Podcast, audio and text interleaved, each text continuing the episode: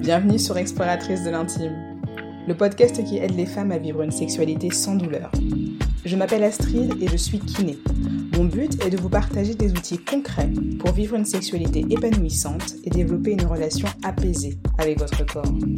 Et pour cela, quoi de mieux que de vous explorer?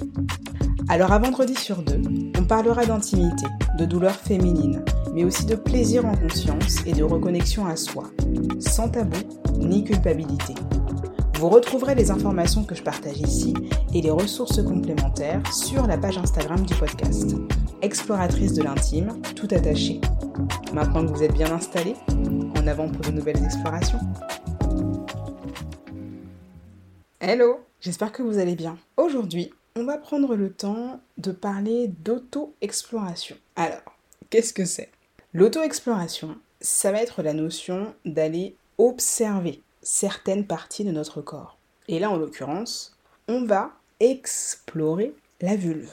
Mon objectif avec cet épisode, c'est de vous servir une sorte de guide audio, un guide vocal pour vous-même, afin que vous puissiez, si vous en avez envie, observer cette partie de votre corps avec quelques indications, quelques précisions qui vous permettent d'y voir un peu plus clair, si je puis dire.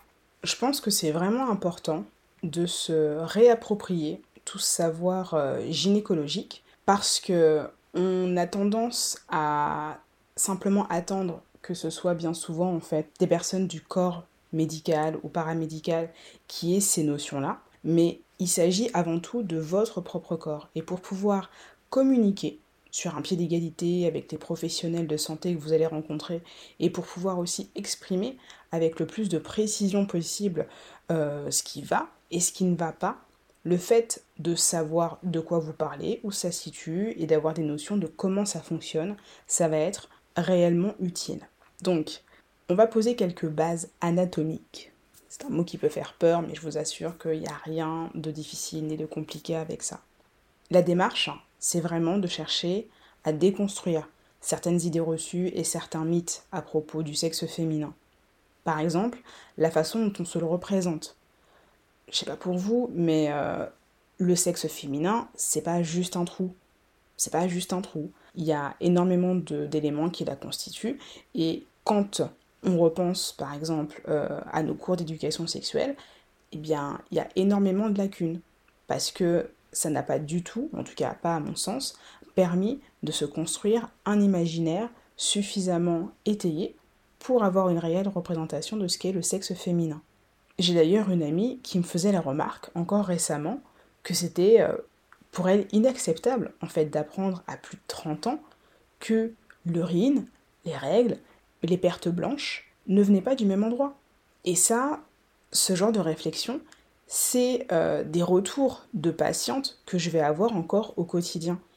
Des patientes qui vont apprendre euh, au moment de leur première séance de rééducation périnéale, qui vont justement me dire que c'est la première fois en fait qu'elles apprennent ces choses-là à propos d'elles-mêmes, que c'est la première fois qu'elles vont réussir à poser des mots et à se représenter cette partie de leur corps. Donc c'est pour ça que cet épisode me tenait à cœur et que j'avais vraiment envie de partir de cette base-là avant de continuer à aller explorer et découvrir d'autres choses en matière de sexualité. Voilà. Dans l'épisode, je vais utiliser certaines dénominations anatomiques qui sont tirées du livre notre corps nous-mêmes. Parce que je trouve qu'ils sont plus parlants que certains noms d'oiseaux ou certains noms d'hommes, à vrai dire, euh, qu'on a donné à certaines parties du sexe féminin. Donc ne soyez pas étonnés, si vous n'avez pas l'habitude d'entendre ces termes-là, je prendrai toujours le temps de vous donner l'équivalent pour que ça vous parle et que ça vous semble le plus compréhensible possible. Donc, notre cher sexe féminin, aka la vulve ça va être constitué de plein de petites choses. On va se le représenter, comme je vous l'avais dit dans l'épisode précédent, comme un losange. La partie externe de ce losange, ça va être ce qu'on appelle les lèvres externes, aussi connues sous le nom de grandes lèvres. Il va aussi y avoir les lèvres internes, aussi connues sous le nom de petites lèvres. Je fais le choix de parler de lèvres externes et de lèvres internes parce que, anatomiquement, la diversité des sexes féminins qui existent montrent bien que toutes les petites lèvres ne sont pas petites et que toutes les grandes lèvres ne sont pas grandes. À l'intérieur des lèvres internes, on va voir le gland du clitoris. Il va être recouvert de son capuchon. Il va se prolonger par une petite tige et on va trouver son frein juste en dessous. Ce que je viens de vous expliquer là, ce sont des choses que vous pouvez voir de l'extérieur. D'accord? L'organe du clitoris, c'est notre organe 100% dédié au plaisir. Le gland va être plus ou moins visible selon les personnes. Et les piliers du clitoris, eux, vont être situés à l'intérieur notre corps. On ne va pas les voir à proprement parler. C'est pas une partie du clitoris qui va être extériorisée. Le clitoris en tant que tel, il va être constitué d'un tissu qu'on appelle le corps caverneux. C'est le même type de tissu qu'on va trouver en fait au niveau du pénis. Et donc les piliers et les bulbes du clitoris vont pouvoir se contracter et se gorger de sang pendant l'excitation, tout comme le pénis. C'est pour ça d'ailleurs que on va pouvoir observer un changement d'aspect de la vulve pendant l'excitation. Ça va être dû justement à ce phénomène d'engorgement de sang au niveau des tissus de la vulve.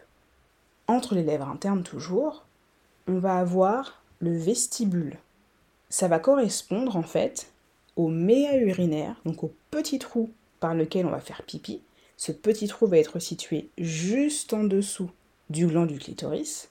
Et en dessous de ce méa urinaire, on va avoir l'entrée du vagin, par lequel va s'écouler le sang des règles, les pertes blanches, et éventuellement, ce sera l'endroit par lequel un accouchement aura lieu. En parlant du vagin, est-ce que vous saviez qu'il faisait 7 à 12 cm de long? Quand je vous disais que le sexe féminin n'a rien d'un trou, on a du volume, on a de la longueur, on a de la profondeur, et c'est vrai que de l'extérieur, on ne se rend pas forcément compte. Mais un vagin, ça fait effectivement 7 à 12 cm de long. On se le représente un peu comme une sorte de cylindre, mais ce n'est pas du tout le cas. Les parois du vagin se touchent au repos, ce qui fait que il n'y a qu'au moment d'une pénétration que les parois vont se retrouver légèrement étirés. Une chose importante aussi à savoir à propos du vagin, c'est qu'il est auto-nettoyant. Donc mesdames, je vous prie, laissez-le faire son travail. Pas besoin d'aller y mettre quoi que ce soit sous prétexte de vouloir le nettoyer. Allez utiliser des savons ou des produits qui sont entre guillemets spécifiquement dédiés à l'hygiène intime et surtout chercher à les mettre au niveau du vagin, donc à l'intérieur de soi, c'est vraiment pas conseillé parce que ça va déséquilibrer votre flore vaginale. Et ça, c'est la porte ouverte à pas mal de problèmes comme des mycoses, des infections, des irritations, etc., etc. Donc votre corps est très bien équipé, laissez-le faire son travail, il sait ce qu'il fait. Juste en dessous de l'orifice du vagin, on va avoir ce qu'on appelle la fourchette vulvaire. Ça va être une zone en U ou en V en fonction de l'anatomie de chacune qui va être placée juste en bas du vagin. Donc ça va marquer en fait la fin de la vulve, la fin de notre losange. C'est une zone, c'est une zone qui peut être un peu mise à mal au moment d'un accouchement. C'est souvent à cet endroit-là qu'il peut y avoir des déchirures ou si euh, c'est nécessaire, des épisiotomies. Donc voilà, pour avoir un petit repère de où ça se, où ça se situe, c'est au niveau de la fourchette vulvaire. Un autre élément important du sexe féminin qui ne sera pas visible de l'extérieur, ça va être l'utérus, et plus précisément le col de l'utérus. Le col de l'utérus, on va pouvoir aller le toucher en passant par le vagin. Ce qu'il faut savoir, c'est que un organe comme l'utérus va être suspendu au niveau du petit bassin. C'est-à-dire qu'il va y avoir un petit peu comme euh, les fils d'une marionnette, des ligaments qui vont permettre à l'utérus ainsi qu'aux ovaires de se situer de manière à peu près centrée et équilibrée au niveau du petit bassin. C'est ce qui fait qu'en fonction de notre cycle, en fonction aussi de euh, nos tensions, etc., etc., le col de l'utérus va pouvoir bouger légèrement. Il va pouvoir se retrouver un peu plus haut ou un peu plus bas en fonction des modifications, du volume et euh, de là où on en est dans notre cycle. Donc, ce col de l'utérus, en fonction de chacune, ça peut être une zone plus ou moins sensible. C'est par exemple euh, une zone qui peut être source de douleur pour des femmes, comme moi d'ailleurs, qui ont un utérus rétroversé. Le fait d'avoir un utérus rétroversé, ça veut dire en fait que l'orientation du col de l'utérus va être légèrement plus en arrière que pour la majorité des femmes. Normalement, un col de l'utérus est dit antéversé.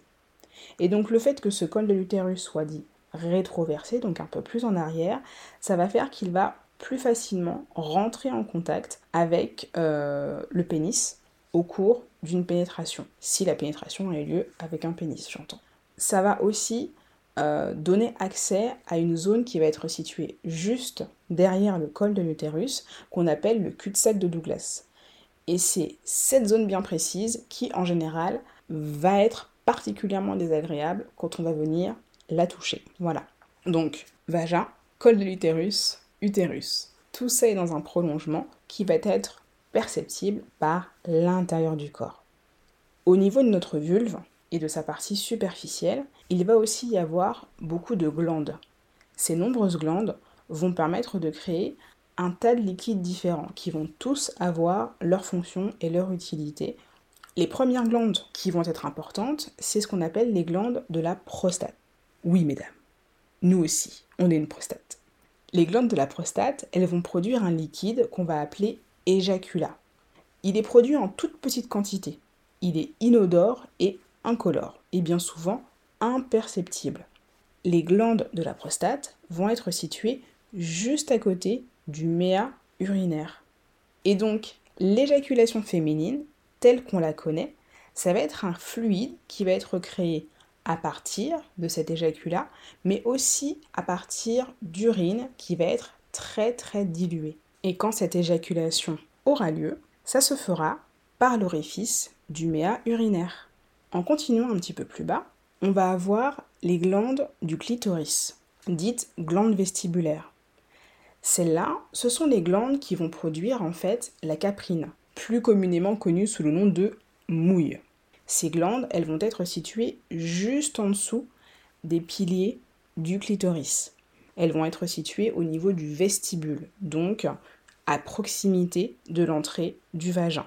Donc la mouille, c'est un liquide dont la quantité, la couleur et la texture va évoluer en fonction de notre cycle, en fonction de l'alimentation, en fonction aussi des traitements médicaux qu'on va être amené à prendre, et aussi en fonction de l'excitation sexuelle.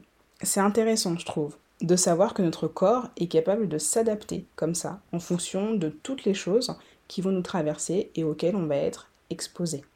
D'autres glandes vont être situées à proximité du frein du clitoris. Celles-ci, elles vont produire ce qu'on appelle le smegma. Ça va être un fluide qui va être responsable de l'odeur de notre sexe. Pareil, ce liquide et l'odeur de notre sexe va aussi changer en fonction de notre alimentation. Et ça peut changer aussi en fonction de notre cycle. Un dernier liquide qui va être reproduit par la vulve, ça va être la perline.